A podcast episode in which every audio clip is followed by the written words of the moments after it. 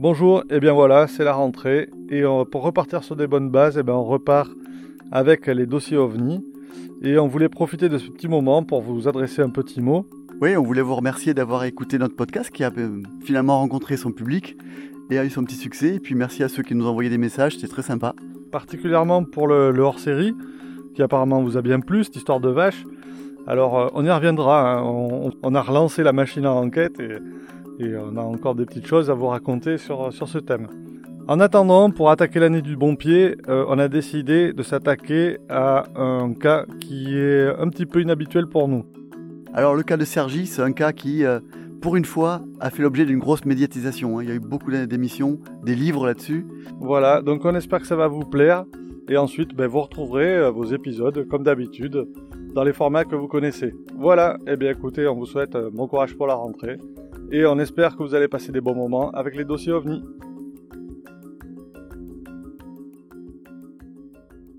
Je me nomme né le 26 juillet 1949, gardien de la paix, marié, un enfant, demeurant à je ne suis ni parent, ni allié des partis non plus qu'à service.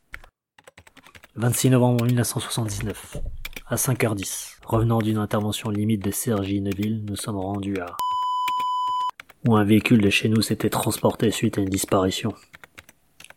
Notre arrivée, nous avons constaté que nos camarades gendarmes se trouvaient avec trois civils. Au milieu de la chaussée se trouvait un véhicule. Les phares de la voiture étaient allumés, les portières fermées, et elle était chargée de vêtements. J'ai demandé à mon collègue de me relater les faits et il m'a été expliqué que les civils avaient déclaré qu'après l'apparition d'une lueur, leur camarade qui était allé voir le phénomène avec la voiture avait disparu. Sur les lieux, un individu à race noire se disant témoin, très terrorisé, demandait qu'on le retrouve son copain. Chaque année, des centaines de personnes sont témoins de phénomènes aériens non identifiés. Ces observations les bouleversent et vont jusqu'à changer leur regard sur notre place dans l'univers.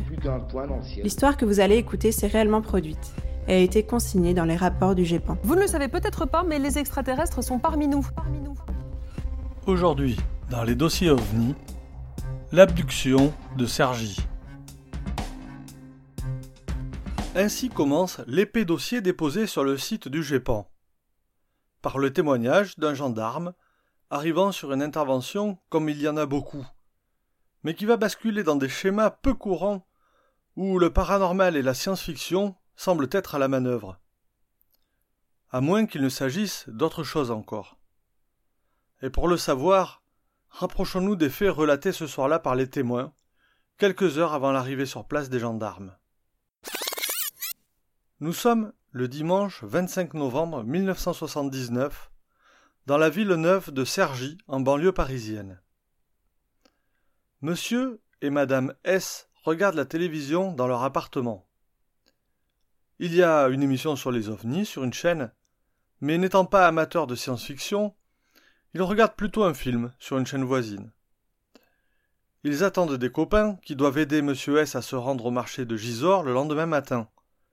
En effet, Monsieur S est marchand ambulant et vend des jeans sur les marchés. Mais il ne dispose pas de permis. Il se limite donc généralement au marché directement autour de chez lui. Au milieu du film, on frappe à la porte, c'est Monsieur U, un voisin et ami de Monsieur S, qui arrive.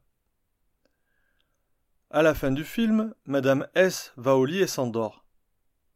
Un peu plus tard, deux autres personnes arrivent. L'une, un ami sans emploi, doit conduire la voiture de Monsieur S jusqu'à Gisors le lendemain matin, et l'autre, Monsieur T, également marchand ambulant, doit aider Monsieur S à charger et à écouler sa marchandise. Les quatre amis, regardent ensemble un autre film en buvant des cafés, puis dorment comme ils peuvent, assis sur un fauteuil ou encore par terre. Il faut dire qu'il va falloir se lever tôt, vers quatre heures du matin, pour démarrer la voiture dont le démarreur ne fonctionne plus, puis la charger et faire la route pour être sûr de pouvoir s'installer de bonne heure sur un bon emplacement avant le passage du placier. Quelques heures plus tard, vers quatre heures, Monsieur S, le marchand de jeans, Monsieur U, le voisin, et Monsieur T, le marchand qui vient aider, sont debout. Ils sortent de l'appartement et chargent le véhicule break des pantalons entreposés chez Monsieur S. Mais une fois le véhicule chargé, il faut le démarrer. Et pour cela, il faut pousser. Le break prêté pour l'occasion tout saute et démarre enfin. Monsieur T se met au volant, le pied sur l'accélérateur pour éviter de caler. Déjà, j'étais dans la voiture pour maintenir l'accélérateur vu qu'il n'y avait plus de démarreur sur cette Il faut maintenant réveiller le copain qui doit conduire, puis récupérer le parasol. Un dernier voyage pour Monsieur S et Monsieur U jusqu'à l'appartement, et c'est parti. C'est alors que Monsieur T attire l'attention de ses compagnons. Un étrange objet lumineux passe dans le ciel au ralenti et il se dirige vers la station électrique. Ça ressemble à un avion qui tombe. Les trois compères se figent, mais pas longtemps. Monsieur U a l'idée de récupérer chez lui un appareil photo, pendant que Monsieur S réveille le conducteur et prend le parasol. Pendant ce temps-là, Monsieur T, curieux, s'avance un peu avec la voiture pour essayer de voir ce qu'est exactement cette lumière. C'est vrai, il n'a pas le permis, mais il est très tôt, il n'y a pas de circulation, et il ne peut pas laisser la voiture chargée de marchandises toute seule. Il se dirige donc vers la station électrique près de laquelle il a aperçu la traînée lumineuse. J'ai décidé d'aller voir ce qui se passait sur place. Quoi. Je me suis dit, on ne sait jamais. S'il y a quelque chose que ça, je peux être utile. Brusquement, une boule très lumineuse, très brillante, de la taille d'une balle de tennis, se met à la hauteur du véhicule, sur sa droite dans le sens de la marche. Monsieur T se rabat alors par instinct sur la gauche, et là, le véhicule s'immobilise, le moteur s'arrête. Toujours au volant, Monsieur T voit la boule se poser sur le capot, puis diffuser une sorte de brouillard qui va entourer le véhicule. Il essaie de sortir, mais les portes sont bloquées. Il sent que la voiture vibre, puis se déplace, mais il n'a de prise sur rien. Sa tête pèse de plus en plus, s'engourdit, et puis plus rien. La petite boule, elle est venue se mettre sur le capot, je me suis retrouvé dans le brouillard. Et puis, euh, je me suis endormi. Un petit moment plus tard, un quart d'heure ou une demi-heure, il se réveille. Il est debout dans un champ de choux, à proximité immédiate de l'endroit où il s'est endormi. Son premier réflexe est de regarder autour de lui pour retrouver la voiture. Mais cette dernière n'est plus là. Monsieur T repense au chargement pour le marché et s'inquiète. On lui a tout volé, c'est sûr. Il décide alors de se diriger vers chez Monsieur S pour le prévenir. Il sonne, attend, mais personne ne répond. Il décide alors d'aller chez Monsieur U, le voisin. À tous les coups, ils sont ensemble. Arrivé devant la porte, il sonne. Ça bouge dans l'appartement. La porte s'ouvre et Monsieur U apparaît en pyjama et les yeux écarquillés. Il est environ 4h20 du matin. Monsieur T est là, avec les mêmes habits que lors de sa disparition, et il lui annonce alors que la voiture a été volée. Mais Monsieur U, s'il a l'air très étonné, ne semble pas retenir cette information à propos de la voiture, et fait entrer Monsieur T dans l'appartement. Une discussion commence pendant laquelle Monsieur T demande ce qu'on va faire à propos de la voiture. Il reproche à ses copains de ne pas l'avoir rejoint à l'endroit où il avait vu la lumière. Ça aurait évité ce vol. Et comment on fait maintenant pour aller au marché? Monsieur U est de plus en plus perplexe, et finit par prendre la parole. Il explique alors à Monsieur T qu'il a disparu, et que tout le monde le cherche depuis une semaine.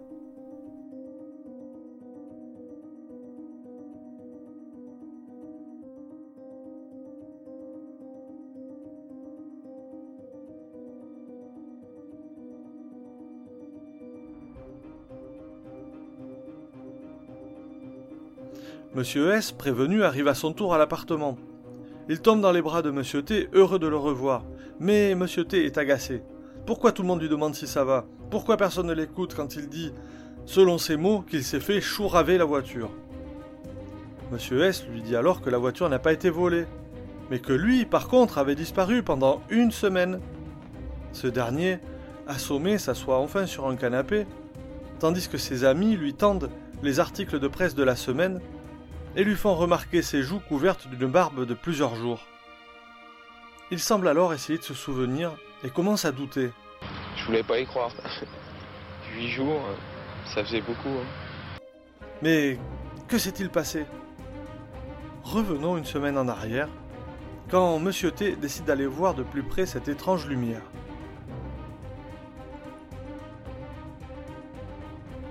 Monsieur S et Monsieur U sont remontés dans leurs appartements pour récupérer le parasol pour le premier et un appareil photo pour photographier le phénomène pour le deuxième. Monsieur S regarde par la fenêtre de son appartement et voit le véhicule phare allumé un peu en travers de la route. Il pense alors que Monsieur T a calé et qu'il va à nouveau falloir pousser le véhicule. Il y avait bien des traces de la voiture euh, sur le côté gauche de la route et calé. Donc il fallait redescendre pour repousser la voiture, c'est tout ce qu'on avait gagné. Il rejoint Monsieur U qui est déjà en bas et qui n'a pas trouvé de pellicule pour son appareil photo. Ils se dirigent alors ensemble vers le véhicule et le spectacle auquel ils assistent pourrait constituer le scénario d'un film de science-fiction. En effet, une boule de brouillard lumineux entoure la moitié de la voiture et est accompagnée de plusieurs autres boules lumineuses blanches plus petites. Après quelques secondes, les petites boules se sont fondues dans la plus grosse sphère qui a décollé à grande vitesse vers le ciel et a disparu. Aussitôt, les deux amis se dirigent vers la voiture en courant, mais celle-ci est vide. Le contact est mis et les phares sont allumés. Ils courent alors pour chercher leur ami dans les champs, appellent, mais il faut se résoudre à l'évidence, Monsieur T a disparu. Ils se séparent alors pour trouver une cabine téléphonique et appellent les gendarmes. Monsieur S rajoutera qu'en attendant la gendarmerie, il verra la porte de la voiture se fermer toute seule, et la voiture elle-même essayer de démarrer, et le moteur tousser, ce qui est inconcevable, car le démarreur était en panne. Enfin, les gendarmes arrivent, nous ramenant au début de cette histoire. À partir du lundi matin, la presse s'empare de cette histoire, et de nombreux articles et reportages traitent de cette étrange disparition. Mais retrouvons les trois amis réunis dans un appartement le matin du retour de M. T.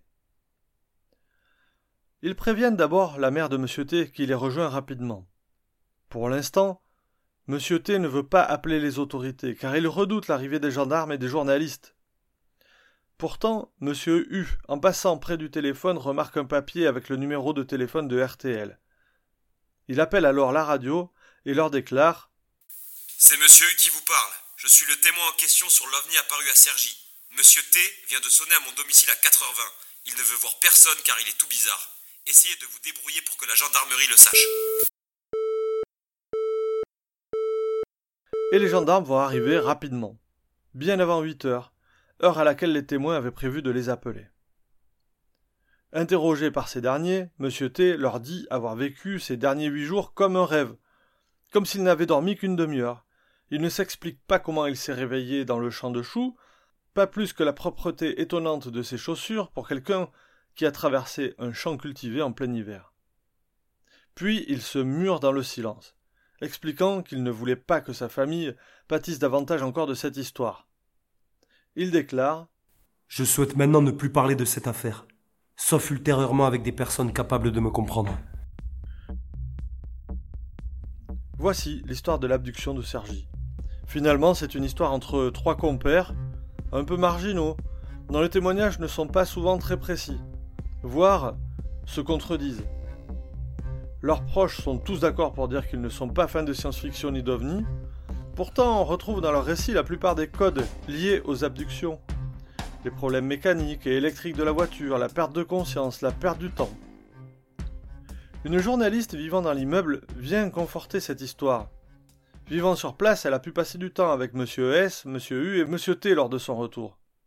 Elle dit avoir gagné un peu de leur confiance et confirme les dires des jeunes gens lors de la réapparition, car elle était en compagnie de Monsieur U qui voulait vérifier que l'article qu'elle écrivait ne déformait pas ses propos. Elle précise également que M. U a refusé de l'argent de certains journaux contre des photos et rajoute Ces gens paraissent sains d'esprit et n'auraient pu monter ni un canular, ni une escroquerie. Et si la plupart des voisins n'ont rien remarqué de spécial la nuit de la disparition, une jeune fille se manifeste auprès des gendarmes et son témoignage est assez troublant. En effet, la chambre de cette adolescente donne sur la centrale électrique. Insomniaque, cette dernière se réveille souvent en pleine nuit. Vers quatre heures et quart, elle se lève pour aller aux toilettes. En revenant dans sa chambre, elle aperçoit une lueur par la fenêtre qui fait face à la porte. Elle reste un quart d'heure à regarder le phénomène qu'elle décrit ainsi. C'était bleu, orange et rouge. C'était très brillant, phosphorescent. J'ai vu distinctement des couleurs très vives. C'était circulaire. Je n'ai vu que des cercles de plusieurs couleurs. Il faut noter que selon les parents de la jeune fille, cette dernière a raconté son observation le lendemain même, avant que l'histoire de l'enlèvement ne soit connue. Elle en a également parlé à sa prof de français au collège qui lui a demandé de raconter son observation devant toute la classe. En constatant le scepticisme de certains de ses camarades, elle a affirmé avec force ce qu'elle avait vu. Selon les gendarmes, elle apparaît comme un témoin sincère. Pendant ce temps, nos témoins de l'enlèvement sont approchés par un groupe d'ufologues, amenés par le fameux Jimmy Guilleux que nous avons déjà croisé lors de l'affaire de la vache racontée dans notre première hors-série. Ce dernier va les convaincre d'écrire un livre. Mais ceci est une autre histoire. Alors, devant tous ces faits, ces témoignages plus ou moins crédibles et le battage médiatique qui va avec, que va dire le GEPAN de cette affaire? Ouvrons maintenant le dossier OVNI.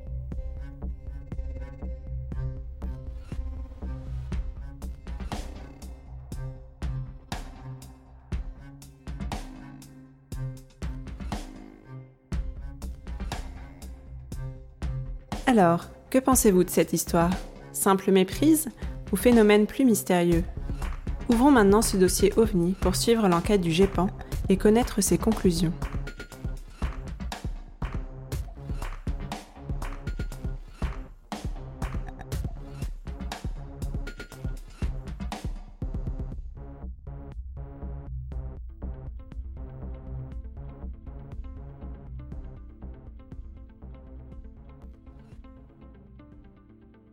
Bon, on l'a un peu abordé dans l'introduction, mais euh, d'habitude, les épisodes dont on parle euh, passent plutôt inaperçus. Hein. tu l'avais déjà signalé dans des épisodes précédents où effectivement il y a très peu d'écho euh, dans la presse.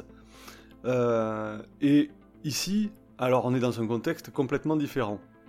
Alors ce cas est assez délicat à aborder car il a fait l'objet de nombreux débats, parfois même houleux, entre les témoins, leur entourage, la police, la gendarmerie, les médias, euh, des associations ufologiques et même des mouvements sectaires, on le verra. Il a fait aussi l'objet de livres, d'émissions de radio, de télévision, donc finalement les faits initiaux ont été largement euh, interprétés ou déformés. Mais au cœur de ce cas, il y a quand même la disparition d'un homme pendant une semaine. Donc c'est un cas euh, complexe à démêler. D'ailleurs, l'épisode de l'émission Affaires sensibles dédié au sujet introduit le sujet en disant, je cite, Raconter cette histoire, c'est se plonger au cœur de ces énigmes à la frontière de la science, de la psychologie, des sectes d'État et des sourires narquois parfois que déclenche la croyance en l'existence d'une vie extraterrestre. Alors en ce qui nous concerne, on va s'en tenir à notre ligne habituelle, hein, à savoir donner les éléments d'enquête issus du rapport du GEPAN de l'époque. Et là, c'est un rapport d'enquête de 80 pages que nous allons essayer de résumer aujourd'hui. Bon alors, par où on commence? Alors le rapport d'enquête distingue globalement trois grandes parties. Euh, d'abord, dans la première partie, c'est l'enquête à chaud, juste après les faits, avec les témoins. Ensuite, dans une deuxième partie, nous nous concentrerons sur l'étude des indices et l'analyse des hypothèses pouvant expliquer le phénomène. Et enfin, la troisième partie est une analyse à froid, une fois que la poussière médiatique est retombée avec du recul quelques mois plus tard, et euh, cette partie n'est pas la moins intéressante comme on le verra. Donc pour répondre à tes questions, eh ben, on va commencer par le récit de l'enquête à chaud. Ok alors, pour resituer, les événements ont eu lieu le 26 novembre 1979, et dans la foulée, ils témoignent à la gendarmerie, le 3 décembre, M. T est de retour. M. T et ses amis sont alors interrogés par le substitut. Voilà, et à la fin de l'entretien, ce même substitut va conseiller aux témoins de collaborer avec le GEPAN qui est arrivé sur les lieux entre-temps. Puis le GEPAN va se retrouver seul avec les témoins. Il leur propose de procéder immédiatement à un entretien médical sur M. T dans l'hôpital le plus proche. Celui-ci refuse en indiquant qu'il était très fatigué, donc on prend rendez-vous pour le lendemain 10h. Mais le lendemain à 10h, les témoins sont introuvables, personne ne sait où ils sont.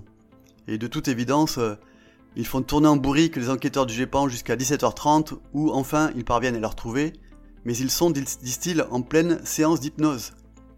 À force d'insistance, les enquêteurs arrivent à rencontrer Monsieur S. Ils insistent encore hein, pour procéder à des examens médicaux, parce que si perturbation médicale il y a, euh, elle risque de s'estomper avec le temps. Pas très coopératif ces témoins. Euh, non, pas très coopératifs, et ils vont même avouer qu'ils ont donné rendez-vous à 10h pour se débarrasser des enquêteurs. Euh, bon, donc, l'enquête ne démarre pas dans un climat de confiance réciproque qui est pourtant indispensable. Et là, le témoin va refuser d'aller faire des examens médicaux, sauf si son médecin traitant l'accompagne. Donc le GEPAN va aller convaincre ce médecin de les accompagner. Et donc le jour suivant, les enquêteurs vont enfin pouvoir parler aux membres du groupe, constitués des témoins de leur entourage, et là, euh, bah, ils vont pas être déçus.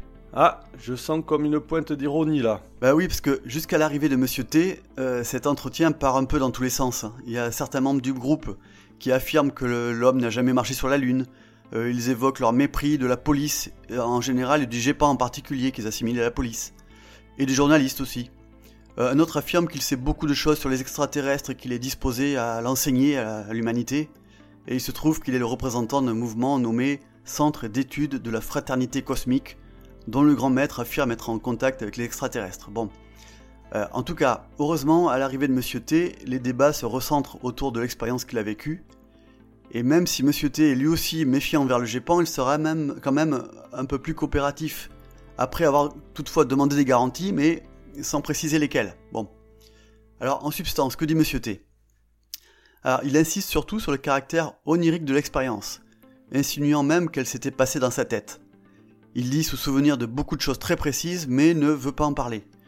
Il évoque quand même une rencontre avec des êtres qui parlaient français lentement, et le fait qu'il était baigné dans une espèce de brouillard, et euh, ce sont d'après lui des êtres omniscients qui savent voir à travers les murs. Bon, cette conversation se poursuit jusqu'à 2h du matin où tout le monde se sépare, euh, plutôt en bons termes. D'accord, mais tout ça ne va pas beaucoup aider pour l'enquête, j'imagine. Euh, non, et les enquêteurs sont assez dubitatifs hein, quand ils repartent pour leur hôtel. Et le lendemain, ils vont se retrouver confrontés à une situation assez désagréable. Le GEPAN se présente avec le médecin devant le domicile des témoins, comme convenu avec eux, et là, surprise, ils se retrouvent face à une, une nuée de journalistes pressés devant la maison. Les témoins ont organisé une conférence de presse sans prévenir personne, ni le GEPAN, ni les autorités. Et à la fin de cette conférence de presse, le médecin de famille va quand même parvenir à faire quelques examens médicaux à Monsieur T, qui s'exécute de mauvaise grâce. Mais son entourage est désormais fuyant, euh, voire hostile envers le GEPAN, et c'est dans l'après-midi, en parlant aux journalistes présents à la conférence de presse, que le GEPAN comprendra pourquoi. En gros, durant la conférence de presse, à laquelle le GEPAN n'a pas assisté, hein, Monsieur T et Monsieur S ont affirmé aux journalistes que le GEPAN était venu discuter 30 minutes la veille, et que les enquêteurs étaient repartis car ils s'étaient dit fatigués. Alors, devant ce qui est un, mensonge éhonté et une mise en cause publique, euh, il n'y a plus aucun lien de confiance qui existe, donc euh, le GEPAN décide de suspendre son enquête auprès des témoins. Bon, et là, c'est ce qui va marquer la fin de la première partie de l'enquête? Euh, Oui, voilà. mais bon, il reste quand même des faits qui restent à analyser et qui attendent des explications. En particulier, il y a quand même une personne qui a disparu pendant une semaine. Donc l'enquête avec les témoins étant dans l'impasse, le GEPAN va se concentrer sur l'étude des faits en particulier, l'étude du contexte au moment des faits, c'est notre deuxième partie d'enquête. Et des éléments, il y en a beaucoup, alors on va les parcourir rapidement. Euh, la météo d'abord, ça va aller vite, il n'y a rien de spécial, pas de précipitation ni de brouillard. Les avions, il y avait un aéroport à 35 km, un autre à 60 km. Les enquêteurs ont étudié les trajectoires, aucune ne peut correspondre au témoignage. Les données radars civils et militaires, pareil, ne font rien apparaître de particulier. Donc comme tu vois, euh, les éléments d'enquête classiques, ne donne rien. Mais quand même, il y a aussi le témoignage de, la jeune fille là qui a vu des lumières par la fenêtre la nuit des événements. Oui, effectivement, et puisque sa chambre donne directement sur une centrale EDF, le GEPAN a, a émis une hypothèse. Dans certaines situations, comme un temps d'orage ou de forte humidité, des arcs électriques peuvent se former sur les lignes haute tension. Donc il est possible que la fillette euh, en ait été témoin. Même si, bon, c'est loin d'être une certitude. Hein. Euh, après enquête auprès des agents EDF, il s'avère qu'aucun incident n'a été signalé ce jour-là, et les appareils qui enregistrent les variations de tension n'ont rien détecté. Et bon, euh, en plus, le témoin indique que son observation a été faite entre 3h30 et 4h, or le supposé enlèvement a eu lieu plus tard, donc finalement, aucune hypothèse supplémentaire n'a été faite sur la base de ce témoignage. Et tu disais que le témoin avait passé des examens médicaux, non? Oui, il a finalement fait une prise de sang, alors non sans mal. Hein. Mais là encore, elle n'a rien révélé de spécial. Euh, les, données de la formule sanguine sont normales. Le GEPAN s'intéressait en particulier au taux de cortisol, car son taux peut être multiplié par 50 ou 100 lors d'un passage en apesanteur par exemple, et ce n'est pas le cas pour notre témoin. Euh, le médecin lui a aussi demandé d'uriner dans un bidon, ce qu'il a fait, mais il n'a jamais emmené ce bidon au laboratoire. Mais pourquoi? Bah, Alors là, aucune idée, hein. mais c'est pas la première fois ni la dernière que le comportement de ces témoins euh, va être incohérent. Bon, j'ai quand même vu des articles où des enquêteurs disaient avoir une preuve. La résistivité du sol était très supérieure à l'endroit de l'enlèvement. Est-ce que ça serait pas un élément tangible, ça? Alors cette mesure est évoquée dans le rapport du GEPAN, mais euh, en fait ils la prennent pas vraiment au sérieux. Euh, d'abord, il y a une énorme incertitude sur la position de la voiture au moment des faits, donc les écarts mesurés au mètre près n'ont pas vraiment de sens.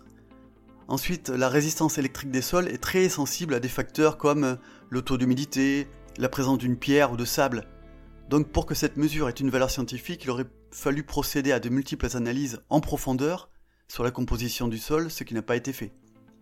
Donc au final, on ne peut pas exploiter de façon rigoureuse ces mesures qui, on le voit, euh, ont été faites de façon très artisanale.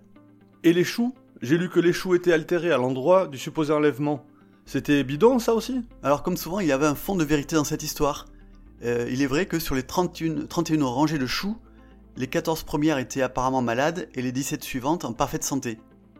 Donc les enquêteurs ont pris euh, cet indice au sérieux et ont envoyé des échantillons au service de la protection des végétaux du ministère de l'Agriculture, qui les a transmis à l'Institut national de recherche agronomique, l'INRA. Et conclusion des deux organismes, aucune trace d'agents pathogènes dans les échantillons.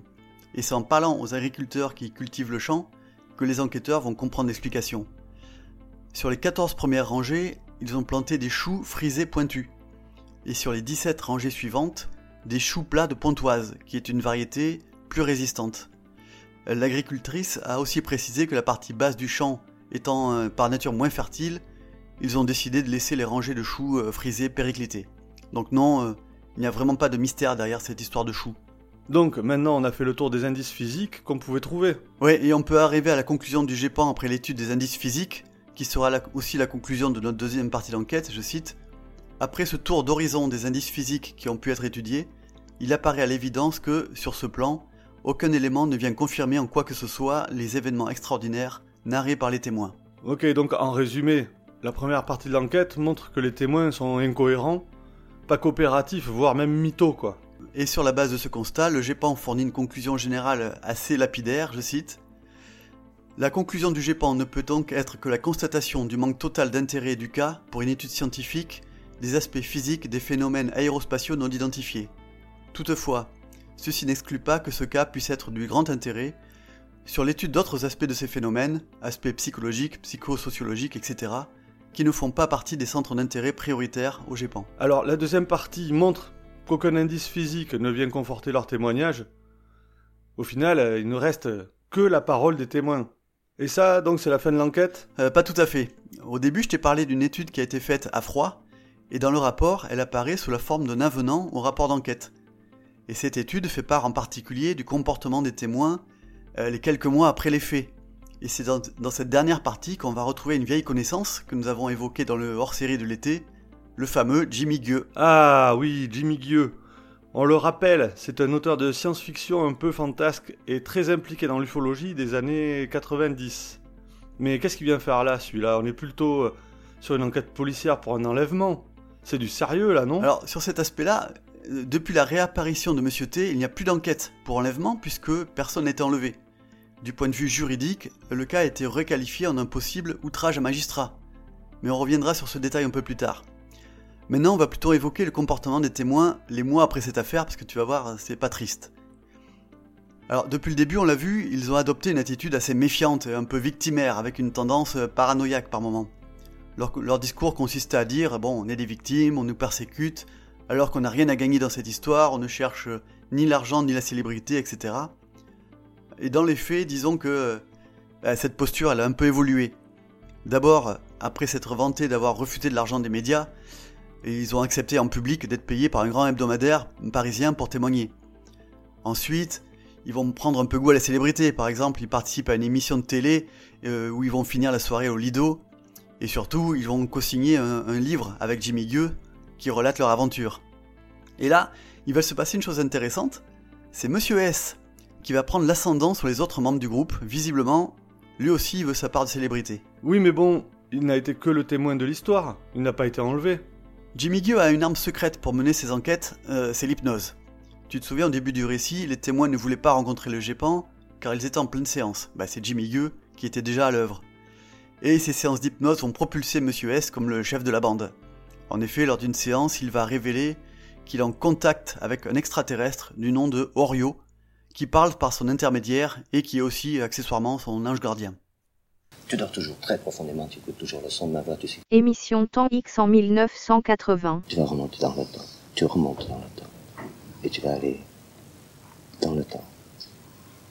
Un jour où tu as rencontré Orio, un jour où tu as pu poser des questions à Orio.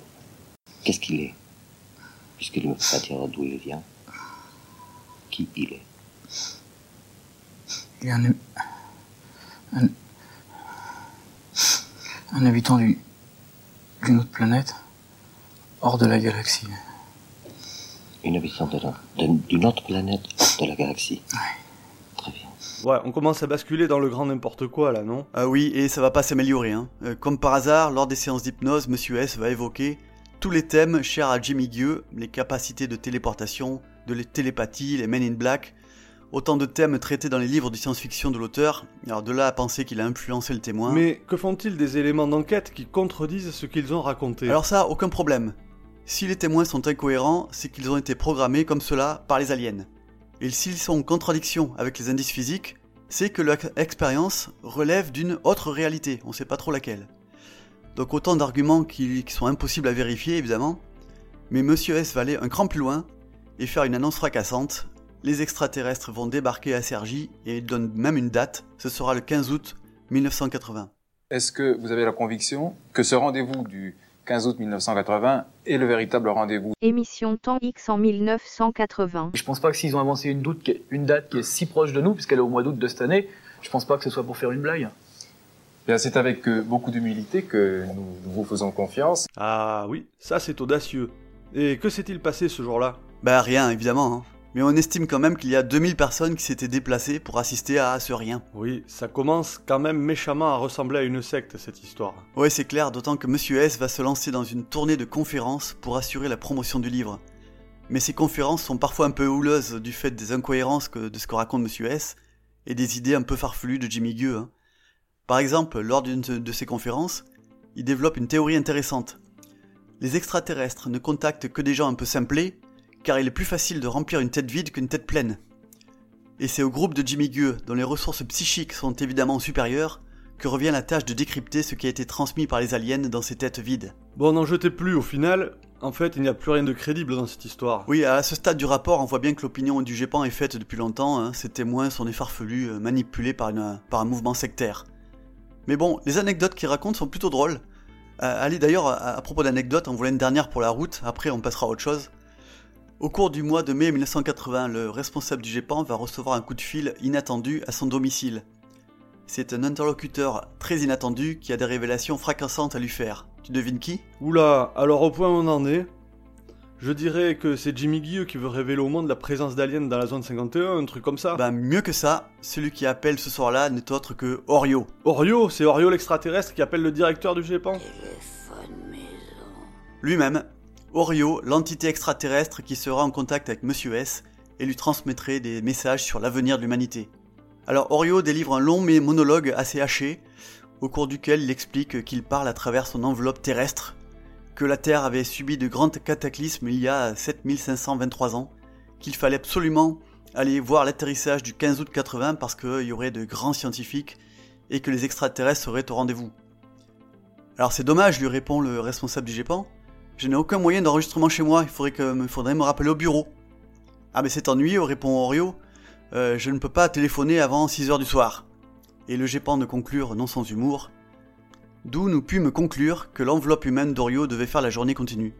Effectivement, je pense qu'on peut s'arrêter sur euh, ça. Pour les anecdotes, on n'aura pas mieux. Cette enquête est comme une lente descente en fait. Ça commence avec des faits tangibles et des témoins crédibles, et ça dégringole, vraiment jusqu'au grand guignol. Mais est-ce qu'il y a un épilogue à cette histoire? Oui, et cet épilogue interviendra trois ans plus tard. En fait, c'est Monsieur U qui va avouer. C'était une farce, ils ont tout inventé. Euh, Monsieur T a été hébergé chez un ami pendant sa semaine de disparition. Et peut-être que, euh, dans l'enthousiasme de l'époque, ils se sont pris au jeu. Même si Jimmy Gueux et les autres témoins restent sur leur position, Une seule conclusion qui s'impose à la fin de cette enquête, tout ça n'était qu'une vaste fumisterie dont se sont emparés une partie des médias et certaines associations ufologiques qui, euh, avant tout, y cherchaient leur intérêt. Et puis une dernière chose, pourquoi Monsieur S avoue seulement trois ans après? Tout simplement parce que c'est le délai de prescription pour un outrage à magistrat. Donc voilà, fin du mystère. Il est temps maintenant de refermer ce dossier. Satisfait par la conclusion? Réagissez sur Twitter ou Facebook. Et à bientôt pour un nouvel épisode. Surtout n'oubliez pas, regardez le ciel et gardez l'œil ouvert.